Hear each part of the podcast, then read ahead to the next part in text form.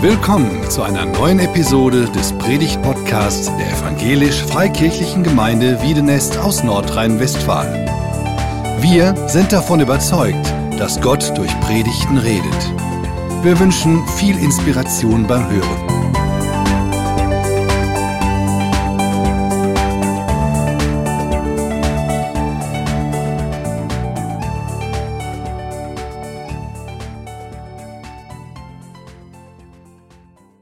Der Predigtext wurde schon angekündigt. Es geht weiter in der Themenreihe zum Epheserbrief und wir sind heute in dem Abschnitt Epheser 1, 15 bis 23. Wir können gerne hier vorne mitlesen, die werden gleich auf der Folie angezeigt. Man kann aber auch seine eigene Bibel zur Hand nehmen oder die meisten habe ich, hab ich gesehen, haben inzwischen Handy mit, dass sie Bibel auf Handy haben und dann so mitlesen. Das ist auch sehr gut. Ich finde es gut, wenn man den Text, den Bibeltext richtig persönlich mitverfolgt. Ich lese nach der Luther-Übersetzung 2017. Darum, nachdem ich auch gehört habe von dem Glauben bei euch an den Herrn Jesus und von eurer Liebe zu allen Heiligen, höre ich nicht auf zu danken für euch alle. Es gibt Grund zu danken. Und gedenke eurer in meinem Gebet. Nämlich, dass der Gott unseres Herrn Jesus Christus, der Vater der Herrlichkeit, euch gebe den Geist der Weisheit und der Offenbarung, ihn zu erkennen. Und er gebe euch erleuchtete Augen des Herzens, damit ihr erkennt, zu welcher Hoffnung ihr von ihm berufen seid, wie reich die Herrlichkeit seines Erbes für die Heiligen ist. Das sind wir. Und die überschwänglich große, wie, und wie überschwänglich groß seine Kraft an uns ist, die wir glauben, durch die Wirkung seiner mächtigen Stärke. Mit ihr hat er an Christus gewirkt, als er ihn von den Toten auferweckt hat und eingesetzt zu seiner Rechten im Himmel über alle Reiche, Gewalt, Macht, Herrschaft und jeden Namen, der angerufen wird, nicht allein in dieser Welt, sondern auch in der zukünftigen. Und er hat, und alles hat er unter seine Füße getan und hat ihn gesetzt, der Gemeinde zum Haupt über alles, welches sein Leib ist, nämlich die Fülle dessen, der alles in allem erfüllt. Ich habe eine Frage am Anfang an euch persönlich, der hier sitzt, oder auch an denen, die am Bildschirm den Gottesdienst mitverfolgen. Und mich würde interessieren, ob euch das so ähnlich geht, wie es mir auch geht. Geht euch das manchmal so, dass euch Situationen von dem, was man gerade erlebt hat, nachgehen? So vielleicht aus der letzten Woche. Gibt es Dinge, wo man, die man nicht so ganz leicht unter die Füße kriegt? Wenn man merkt, okay, wenn man jetzt zur Ruhe kommt, dann gehen die Gedanken wieder genau um diese Sache. Und die kommen immer wieder. Vielleicht sogar, wenn man sich zum Schlafen legt, dass man dran erinnert wird und ständig über eine Sache nachdenken muss. Mir geht das so. Uns geht das so, auch in der Familie. Wir hatten in den letzten Tagen die, die Beerdigung von unserer Schwiegermutter.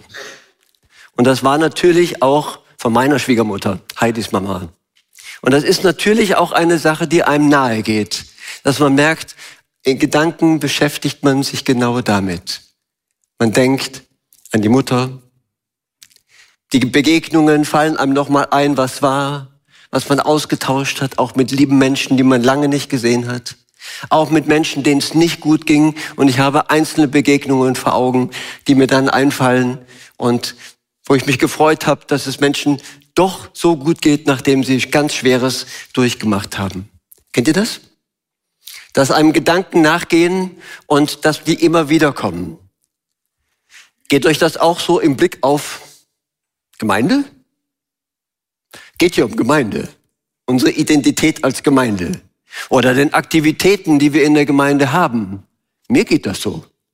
Wir haben jetzt gerade so einen kleinen Bibelgesprächskreis, so einen Glaubenskurs, wo wir dazu eingeladen haben.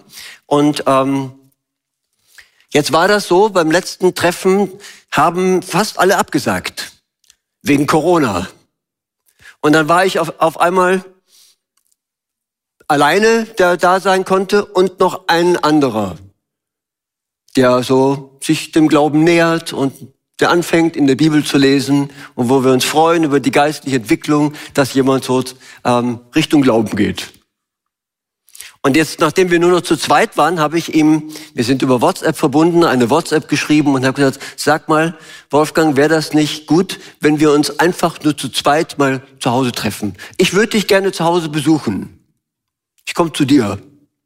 Und war gespannt auf seine Antwort und er hat sofort zurückgeschrieben, freue mich drauf auf die Begegnung und hat mir die Adresse durchgegeben, wo ich hinkommen, hinkommen kann.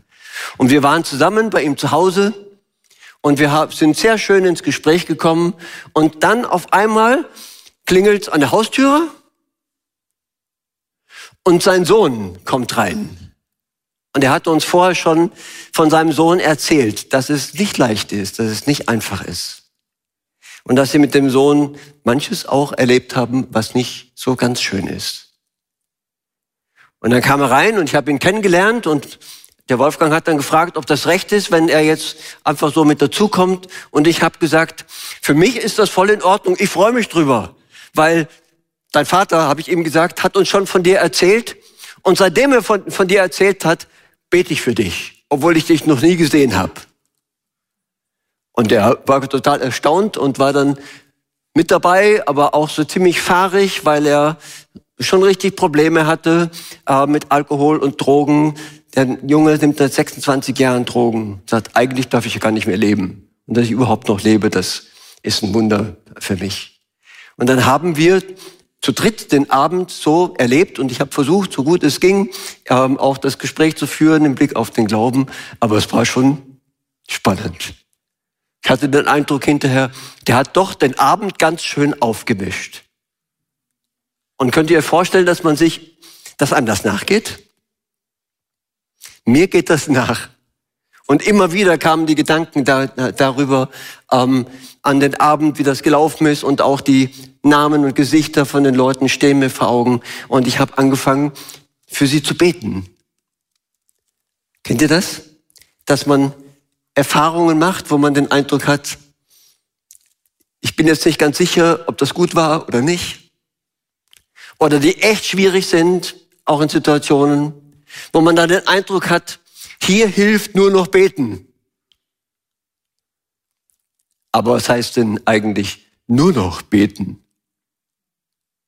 Als mein Vater so alt war, dass er nicht mehr raus konnte aus dem Haus, dann sagte er irgendwann zu mir, ich kann ja nichts mehr machen. Mir sind dir die Hände gebunden. Ich kann ja eigentlich nur noch beten. Und dann hat er einen Moment überlegt und sagt, Vielleicht ist das sogar das Wichtigste, was sie machen kann. Beten. Ist vielleicht wichtiger als sich um Leute zu kümmern und zu predigen und, und sowas. Was heißt denn eigentlich nur noch beten? So eine Erfahrung steht hinter dem Bibeltext. Als der Apostel Paulus, dem muss es ganz ähnlich gegangen sein, dass eben Erfahrungen, Situationen, die er erlebt hat, so vor Augen waren, so vor Augen gestanden haben, dass er immer wieder daran zurückdenken musste. So, wenn er zur Ruhe gekommen ist, der war da ziemlich zur Ruhe gekommen, den haben sie nämlich zu, festgesetzt im Gefängnis, der konnte überhaupt nicht weg. Er konnte nichts machen. Ich bin immer so jemand, der gerne was machen kann. Und dem Apostel Paulus waren echt die Hände gebunden, er konnte nichts mehr machen. Eigentlich konnte er nur noch beten oder auch einen Brief schreiben, wie er das hier, hier gemacht hat. Und darum geht es in dem Text, in Vers 15 lesen wir dann, Darum, nachdem ich gehört habe, da war ihm was zu Ohren gekommen, von dem Glauben bei euch an den Herrn Jesus und von eurer Liebe zu allen Heiligen höre ich nicht auf zu danken für euch und gedenke eurem Gebet. So ganz schlimm war es nicht, was er gehört hat. Und das hat ihn bewegt. Jedenfalls hat er eine Information gekriegt, hat ihm jemand erzählt von, äh, von der Gemeinde in Ephesus, und diese Gemeinde in Ephesus, damit hat ihn viel verbunden, auch weil er den Start geben konnte, dass diese Gemeinde überhaupt existiert. Und immer wieder sind ihm diese Dinge in, in Sinn gekommen, ist in, in Erinnerung gekommen, was da, was da passiert ist. Dass Menschen zum Glauben gekommen sind und er hört von ihrem Glauben an Jesus Christus. Dass Menschen angefangen haben, sich um andere zu kümmern, Liebe praktiziert haben untereinander. Von eurer Liebe zu allen Heiligen. Die Heiligen sind nicht die Verstorbenen, wie das ähm, vielleicht ähm, katholischerseits manchmal gesagt wird, dass jemand, der heilig gesprochen wird, erst drei äh, paar Jahre tot sein muss. Die Heiligen sind die Christen, sind die, die, zum, die zu Jesus Christus gehören. Und deshalb höre ich nicht auf, für euch zu beten und zu danken. Es gibt Grund zu danken. Mit den Ephesern hat ähm, der Apostel Paulus viel erlebt. Auf einer seiner Reisen kam er durch die damalige Großstadt nach Ephesus, hat dort ein paar Leute getroffen. Das war so eine kleine Gruppe, die sich offensichtlich interessiert waren, die glauben wollten.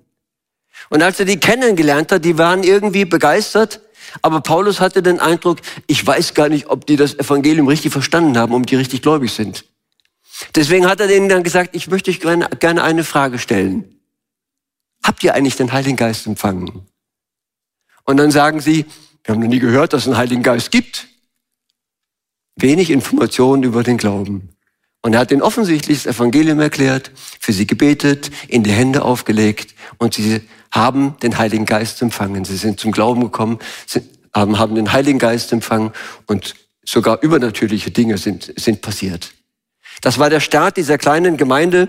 Äh, Paulus war einige Monate bei ihnen, zunächst drei Monate und hat dann äh, dort frei das Evangelium versprochen, äh, gesagt, ist in die Synagoge gegangen, hat dort gepredigt. Offensichtlich sind Menschen zum Glauben gekommen ähm, und hat mit den Leuten diskutiert und er suchte ihnen die Botschaft von Jesus nahezubringen. Und dann steht da, einige Leute schlossen sich an was er verkündigte, aber andere redeten abfällig von ihm über diese neue Ausrichtung. Das ist ja auch was, ne? Du musst du auch mal unter die Füße kriegen, dass du ständig abgelehnt wirst, ne? Und ähm, deswegen hat er sich dann von der Synagoge getrennt und hat angefangen, an einem anderen Ort längere Zeit ähm, über das Evangelium zu sprechen und hat ähm, die Gemeinde ist weiter gewachsen. Da heißt in Apostelgeschichte 19, wo der Text steht, Gott wirkte außergewöhnliche Dinge durch Paulus dort in Ephesus. Krankenheilung, Austreibung von Dämonen. Aber weil er gegen okkulte Praktiken sprach, ähm, die dort in Ephesus üblich waren, und ähm, da gab es so einen Götzenkult mit der Artemis, ein Artemis-Tempel, und die Leute haben diese Göttin Artemis angebetet, und er hat sich offensichtlich dagegen ausgesprochen. Gab es dann einen Aufstand? Ein Aufstand gegen die Christen, ein Aufstand gegen die Gemeinde. Die haben sofort, nachdem sie so als Gemeinde sich etabliert haben, wo offensichtlich viele Leute dazugekommen sind, richtig gleich auch Druck erlebt die haben Schwierigkeiten erlebt. Und wenn das bei uns nicht der Fall ist, Halleluja, oder merken die Leute nicht, was wir sagen? Dass es auch einen krassen Unterschied gibt. Jedenfalls, dieser Aufstand, den sie da angezettelt haben gegen Paulus, hat dazu geführt, dass er die Stadt verlassen musste. Und daran musste er denken, boy, okay, gut, ich kann jetzt weitergehen. Aber meine Glaubensgeschwister dort in Ephesus, die sind nach wie vor in dieser schwierigen Situation. Und deswegen hat er offensichtlich immer wieder an sie gedacht. Immer wieder für sie, für sie gebetet. Und besonders, wenn er irgendeine Nachricht, eine Information ähm, gekriegt hat, dass er das, das getan hat. Er hat sich dann, lest mal Apostelgeschichte 20, von der Gemeinde verabschiedet. Und dieser Abschied war sehr emotional. Abschiede können sehr emotional sein. Vor allen Dingen, wenn sie so endgültig sind. Und als er seine Abschiedsworte gesprochen hat, kniete er nieder und betete mit ihnen. Das war das Letzte, was sie gemacht haben. Und da begannen alle laut zu weinen. Da war richtig Emotionen dabei. Sie begannen alle laut zu weinen. Sie fielen dem Paulus um den Hals und küssten ihn. Was eine starke Ausdruck von Verbundenheit. Auch mit dem Gemeindegründer da. Wie viel Emotion in der Gemeinde in Ephesus. Das war nicht alles steril und abgeklärt. Das war richtig kraftvoll, liebevoll. Ähm, und am allermeisten waren sie betrübt darüber, dass er eben zu ihnen gesagt hatte, dass sie sich nicht, vermutlich nicht mehr wiedersehen werden. Das stand Paulus ganz klar vor Augen. Und als er dann immer wieder ähm, an sie denken musste, dann hat er genau das gemacht, dass er eben für sie gebetet hat. Vielleicht hat er auch gesagt, jetzt hilft nur noch beten. Aber vielleicht ist das das Wichtigste, was ich tun kann. Und er konnte sogar mehr tun. Er konnte nicht nur beten, er konnte auch einen Brief schreiben. Er hat noch Wege gefunden, wie er den Leuten, wie er sie fördern kann, hat einen Brief geschrieben. Deswegen wissen wir das überhaupt. Deswegen haben wir den Epheserbrief, weil er denen einen ganz persönlichen Brief geschrieben hat. Der war ja zunächst nicht an uns adressiert, sondern an die Leute dort in Ephesus, mit denen er ganz viel erlebt hat. Und hat dann dort in dem Brief geschrieben, wo wir nachlesen können, wie er gebetet hat. Das finde ich total stark, dass wir das lesen können. Wie hat Paulus gebetet? Was hat er im Gebet gesagt? Wie betet man für Menschen, an die man denkt? Wie kannst du beten, wenn du schlaflos, schlaflose Nächte hast und an Leute denkst, an Situationen denkst? Und das finde ich total spannend, dass wir hier das nachlesen können. Geradezu eine Vorlage haben, wie man beten kann. Und ich glaube, beten mit der Bibel, anhand von Gebeten der Bibel, ist etwas Besonderes. Man kann Psalmen beten.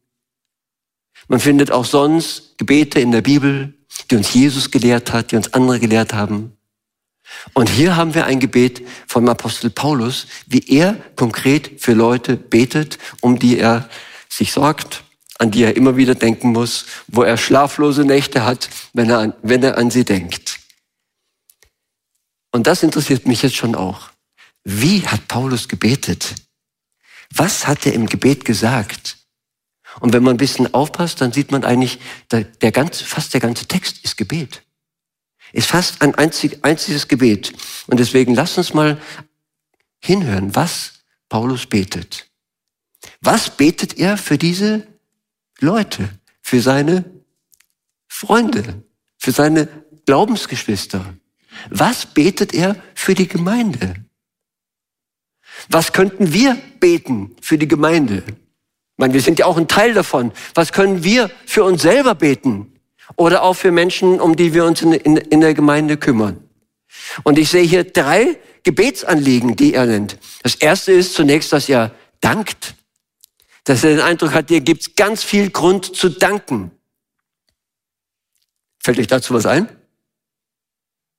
Wenn ihr an Gemeinde denkt, wenn ihr an äh, Leute denkt, wenn ihr an die Leute denkt, wo ihr schlaflose Nächte habt, da gibt's Grund zu danken. Aber der Apostel Paulus macht das, sagt, ich höre nicht auf zu danken für euch. Dank steht an erster Stelle. Und gedenke eurer in meinem, in meinem Gebet. Und dann kommen drei Gebetsanliegen, drei Fürbitten. Wofür betet jemand in so einer Situation? Und die erste ist im Vers 17. Und er betet, dass der Gott unseres Herrn, Herrn Jesus Christus, der Gott unseres Herrn Jesus Christus, der Vater der Herrlichkeit, euch gebe den Geist der Weisheit und der Offenbarung, ihn zu erkennen. Was eine interessante Bitte. Ich hätte vielleicht gesagt, Herr, hilf denen, die sind in einer schwierigen Situation. Segne sie. Er sagt zunächst, das Erste, worum er bittet, sagt, ich bete darum, dass Gott, der Vater unseres Herrn Jesus Christus, euch gebe den Geist der Weisheit und der Offenbarung, ihn, also Gott und Jesus zu erkennen besser kennenzulernen.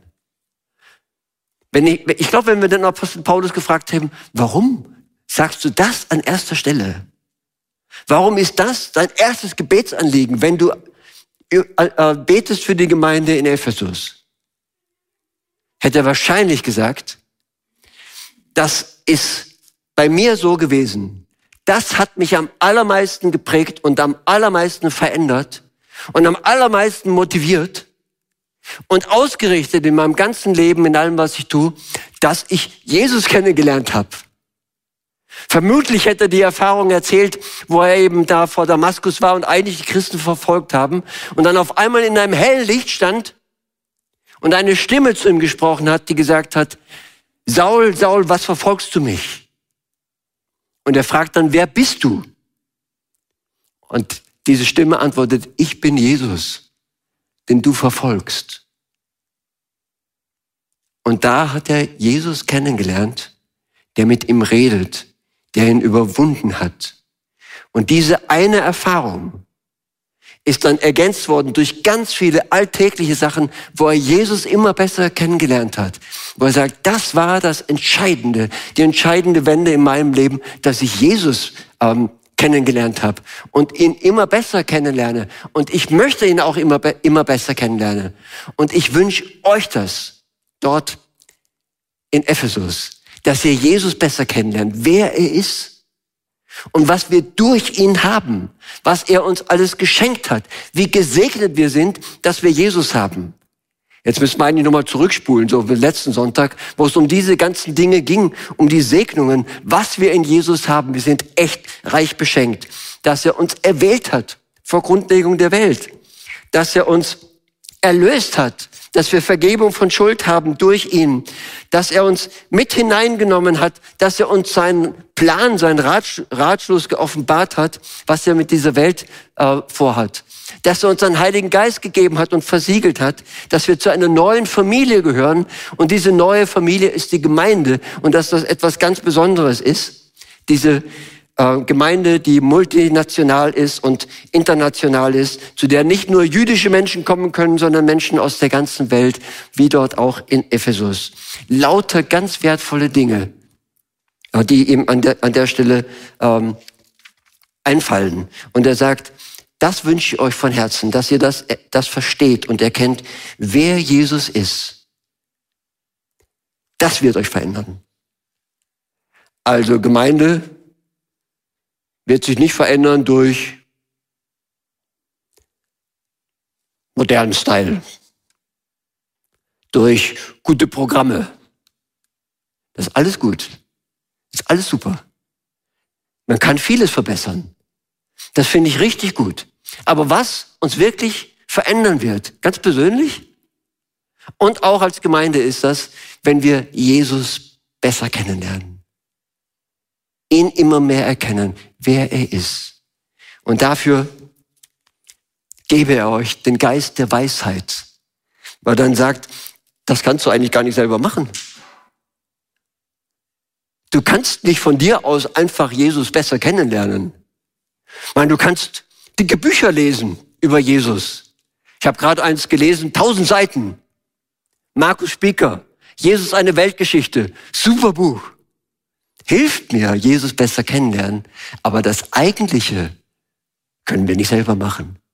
Das Eigentliche muss Gott machen. Durch seinen Heiligen Geist, dass er uns den Geist der Wahrheit, Weisheit gibt und der Offenbarung, ihn zu erkennen.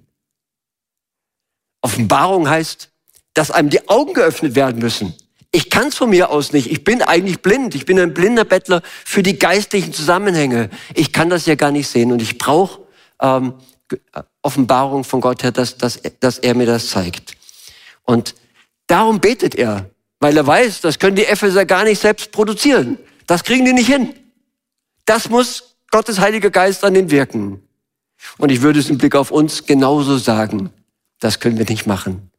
Aber wir können dafür beten, dass Gott uns den Geist der Wahrheit, Weisheit schenkt in, äh, und der Offenbarung, ihn besser zu erkennen.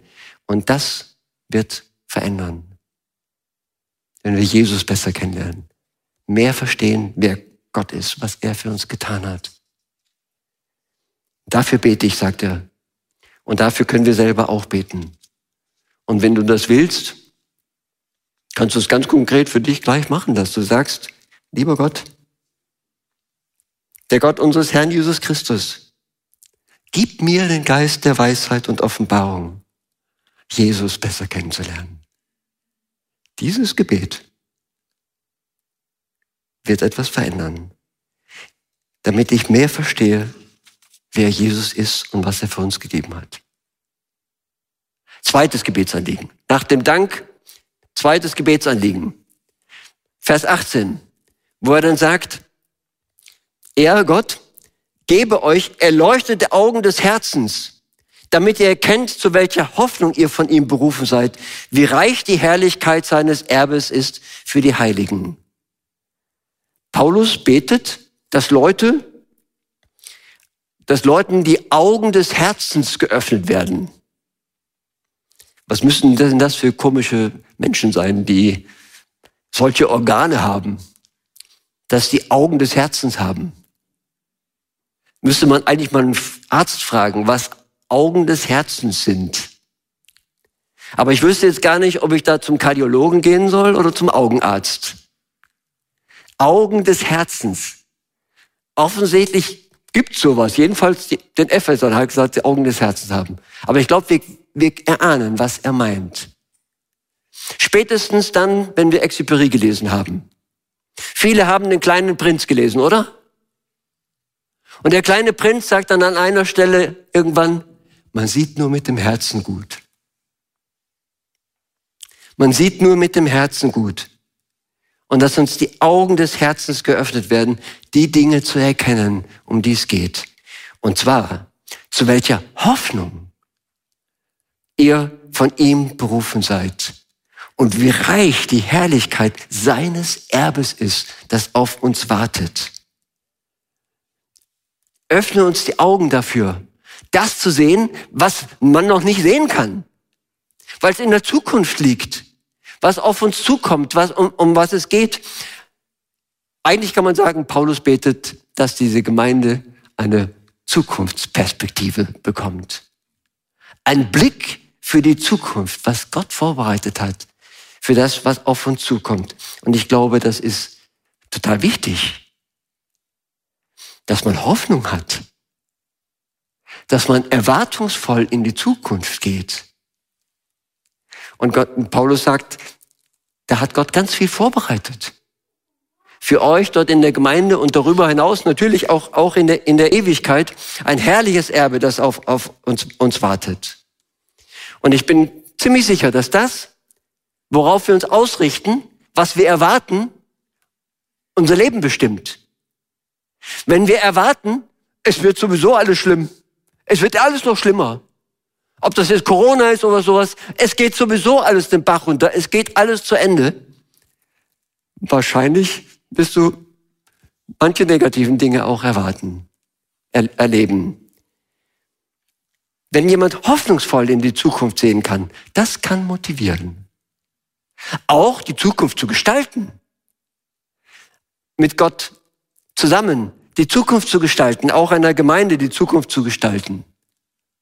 Ich habe mal irgendwo einen schönen Zweizeiler, ein schönes Gedicht gefunden. Das geht so. Durch gleiche Gitter, also Gefängnisgitter wahrscheinlich, ziemlich sch schlimme Situation, schauen zwei Männer in die Ferne. Beide irgendwie im Knast gelandet. Warum, weiß ich nicht. Der eine sieht Morast, der andere die Sterne. Wo wir hinschauen, das ist entscheidend. Was wir sehen, sehen wir nur mit unseren Augen das, was momentan nicht gut ist, was wir mit unseren Augen erkennen können, oder sehen wir mit den Augen unseres Herzens und gewinnen von Gott ja eine Perspektive, dass er richtig was Gutes vorhat. Und ich bete dafür und wünsche, dass uns das so geht, dass Gott uns die Augen des Herzens öffnet für das, was er vorhat. Hier in Wiedenest. In der Gemeinde. Wie diese Gemeinde wachsen kann. Welche Dinge geschehen können in der Gemeinde. Wie in Ephesus und auch, auch darüber hinaus. Und ähm, für diese Perspektive Gott hat etwas vor mit uns. Möchte ich beten und euch einladen, das auch zu tun. Drittes Gebetsanliegen finde ich auch total wichtig. Das finden wir in Vers 19. Das dritte Gebetsanliegen ist, heißt dann, und dafür betet er, dass wir erkennen können, wie überschwänglich groß seine Kraft an uns ist. Die wir glauben durch die Wirkung seiner mächtigen Stärke. Das heißt, er betet darum, dass wir erkennen, welche Kraft Gott hat. Dass wir nicht bei unserer eigenen Schwäche, bei dem, was wir selber haben, stehen bleiben, bei unseren eigenen Möglichkeiten. Gott kann darüber hinaus viel, viel mehr tun. Und der Paulus betet, dass die Gemeinde das realisiert, wie überschwänglich groß Gottes Kraft ist. Das spricht mich schon an, angesichts von so Ohnmachtsgefühlen. Wenn du dann im Bett liegst und die Dinge nochmal Revue passieren, was passiert ist, und du denkst, ich kann das eigentlich nicht machen. Schade. Wie gehe ich damit um, wenn Menschen so schwierig geworden sind, wenn Menschen krank geworden sind? Da stehen mir psychische Krankheiten vor Augen. Oder auch eben Menschen, die in Abhängigkeiten geraten sind, die drogenabhängig sind oder Alkohol oder andere Dinge, wo du daneben stehst und sagst, meine Güte, ich fühle mich so ohnmächtig. Wie soll ich den Leuten helfen? Ich, hab, ich weiß gar nicht, wie ich, wie ich das machen soll. Ich weiß noch gar nicht, wie ich beten soll. Ich habe nicht die Vollmacht, habe ich den Eindruck, da so damit umzugehen, auch dass man wirklich sagen kann, wie der Apostel Paulus, ähm, dass die Dämonen ausfahren oder dass Menschen frei werden oder sowas. Ich bleib dabei oftmals bei mir stehen, bei dem, wo ich nur meine eigene Ohnmacht sehe. Der Apostel Paulus wünscht den Ephesern und auch uns als Gemeinde, dass wir das erkennen, das realisieren, wie überschwänglich groß Gottes Kraft ist. Und das ist die Kraft, sagt er, die Tote auferweckt und durch die Jesus aus den Toten auferweckt ist. Und diesem auferstandenen Jesus das heißt, hier steht gar nicht Jesus. Hier steht der Christus, der Kyrios, der Herr. Dem hat Gott Autorität gegeben, Macht über alle Reiche und Gewalten und Mächte und Beherrschendes und jeden Namen, auch von Götzen, die angerufen werden. Gott ist stärker. Jesus hat die Autorität und er betet dafür, dass wir das erkennen, dass das tatsächlich stimmt, was Jesus gesagt hat, als er in den Himmel gefahren ist. Mir ist gegeben alle Gewalt im Himmel und auf Erden. Das heißt, nicht dir und auch nicht mir. In mir liegt die Kraft nicht. Nicht in den ähm, Verantwortungsträgern, auch in einer Gemeinde, sondern die Kraft liegt bei Gott. Und das zu erkennen, da ist immer mehr möglich, als ich mir das vorstellen kann. Und ich darf darum beten. Das finde ich total wichtig. Mit den Augen des Herzens sehen, dass ihm tatsächlich alle Macht gegeben worden ist. Deshalb lohnt es sich zu beten. Auch wenn du den Eindruck hast, da hilft nur noch beten. Es lohnt sich zu beten. Und wenn du zu Hause zur Ruhe kommst und dir wieder Situationen vor Augen stehen, mach das ganz bewusst, dass du betest. Ich habe mir das neu vorgenommen und will mir das sagen lassen. Das ist das Beste, was du tun kannst. Und ich möchte euch ermutigen, das genau das zu tun. Und von dem Versen in der, äh, hier in diesem Zusammenhang zu lernen. Und ich wünsche mir, dass wir es auch gemeinsam machen können. Vielleicht ist das eine Perspektive für Gemeinde, eine betende Gemeinde zu sein. Und Menschen, an die wir denken, Situationen im Gebet vor Augen haben. Und das können wir gleich machen, damit, da müssen wir nicht lange warten. Wir können sofort beginnen, da wo wir sind, auch einfach miteinander zu beten. Und deswegen lade ich uns ein, jetzt am Ende von der Predigt, während äh, die Band ein schon Musik macht, aufzustehen und dass wir miteinander vor Gott stehen und beten. Wir können für uns selber beten, indem ich mit den Worten, die wir hier gelesen haben, vielleicht das selber für mich sage. Gib mir den Geist der Weisheit und der Offenbarung, dich besser kennenzulernen. Gib mir Augen des Her Herzens, öffne mir die Augen des Herzens, dass ich die, diese Perspektive, die Gott für uns hat, erkennen kann. Und zeig mir, hilf mir, das zu erkennen, wie groß seine Kraft ist. Bete zunächst für dich und dann für die anderen.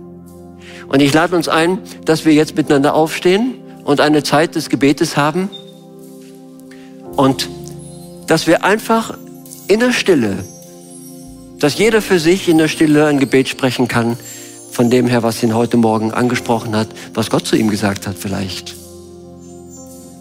Wenn es jemand machen will, dann kann man es auch einfach auch laut sagen, das ist auch möglich.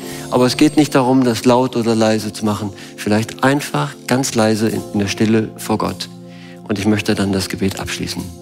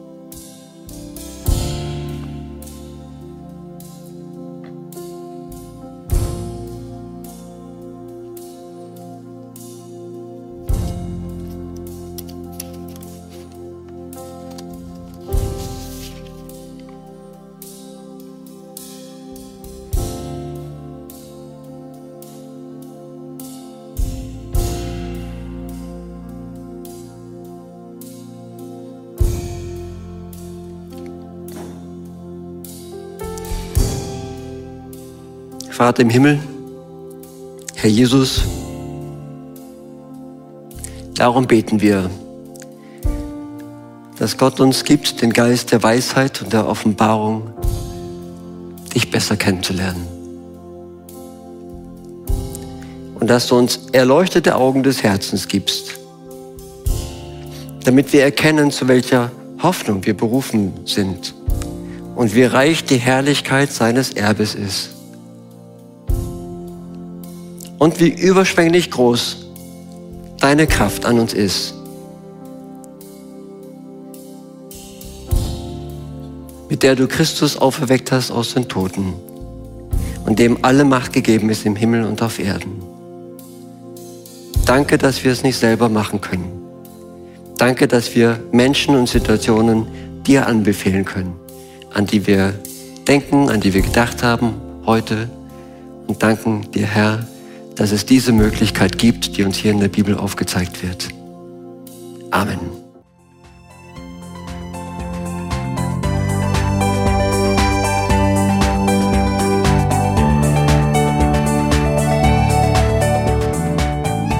Sie hörten einen Predigt-Podcast der EFG Wiedenest. Weitere Predigten, Informationen zu Jesus Christus und zu unserer Gemeinde gibt es unter www.efg-wiedenest.de